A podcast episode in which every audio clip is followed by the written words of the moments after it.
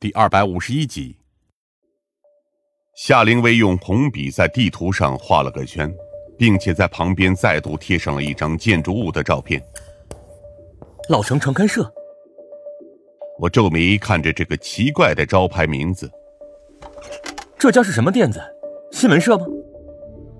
嗯，可以这么说。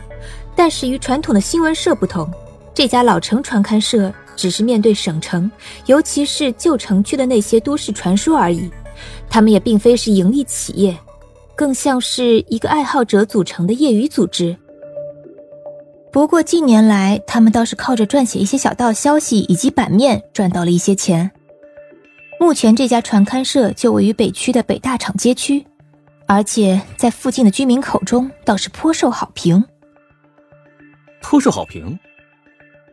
疯子解释道：“他们印发的那些期刊里面。”都会登载他们收集并且编撰过的诸多都市传说故事，读起来趣味性很高。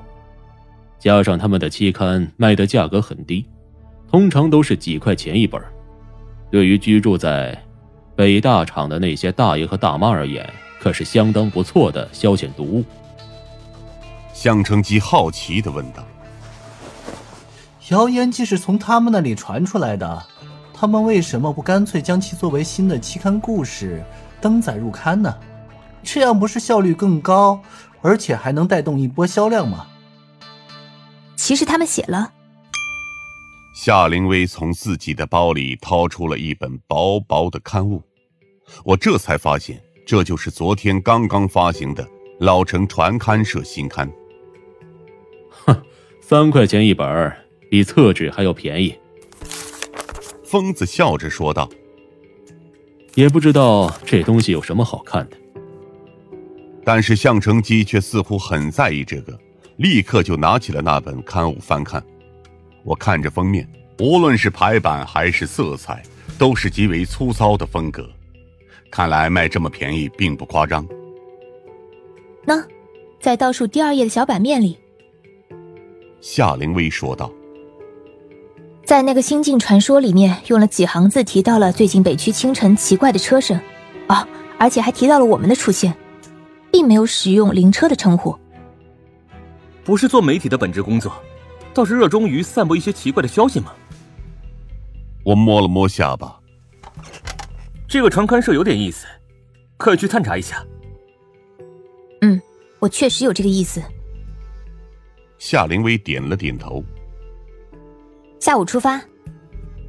向成吉打算和疯子一起去调查一下省城内的死猪交易生意，借此来排查一下和于胡子有合作的那伙人，同时也可以将这些名单交给省局那边。毕竟这些死猪贩子本身也不是什么好东西。我则是和夏灵薇一起驱车，前往那个所谓的老城传刊社。只是开车在路上的时候，我却不可避免的想起了戴芳，想起了他的疯狂和绝望，想起了戴峰的故事。为什么他会说出“灵车”这个词？我也想起了曾经在汽车牧场听到的那番话。当时那两个混混在寻找的，不就是一辆车吗？一辆戴风的车。夏灵薇打断了我的胡思乱想。哎，当心，前面是红灯！我几乎是下意识的猛然踩下了刹车，这才不至于撞上前面的车队。而夏灵薇则心有余悸的看着我。怎么啦？你不舒服吗？我摇了摇头。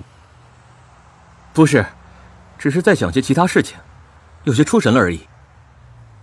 还想着深巷里面的事情。我惊讶于夏灵薇竟然像是能读懂我的心一般，而他则笑着说道：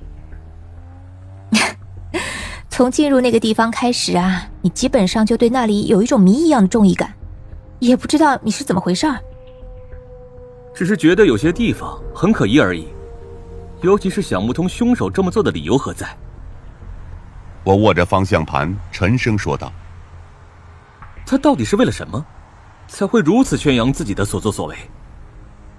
唉，谁知道呢？也许根本就没有理由。夏灵薇叹了口气。要知道，有一些人啊，只是单纯的想看世界陷入一片恐慌而已。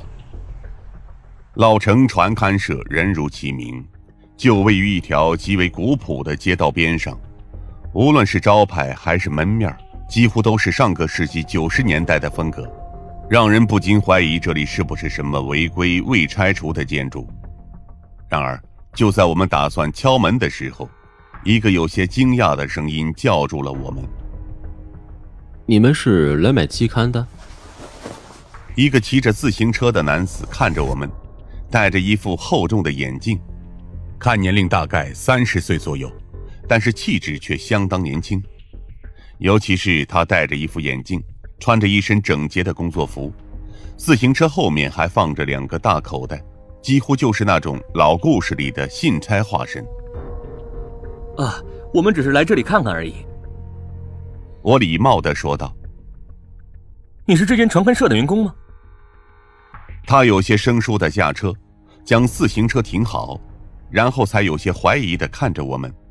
“我是这里的员工，你们找谁？”“呃，如果可以的话，我希望能找你们的主编聊聊。”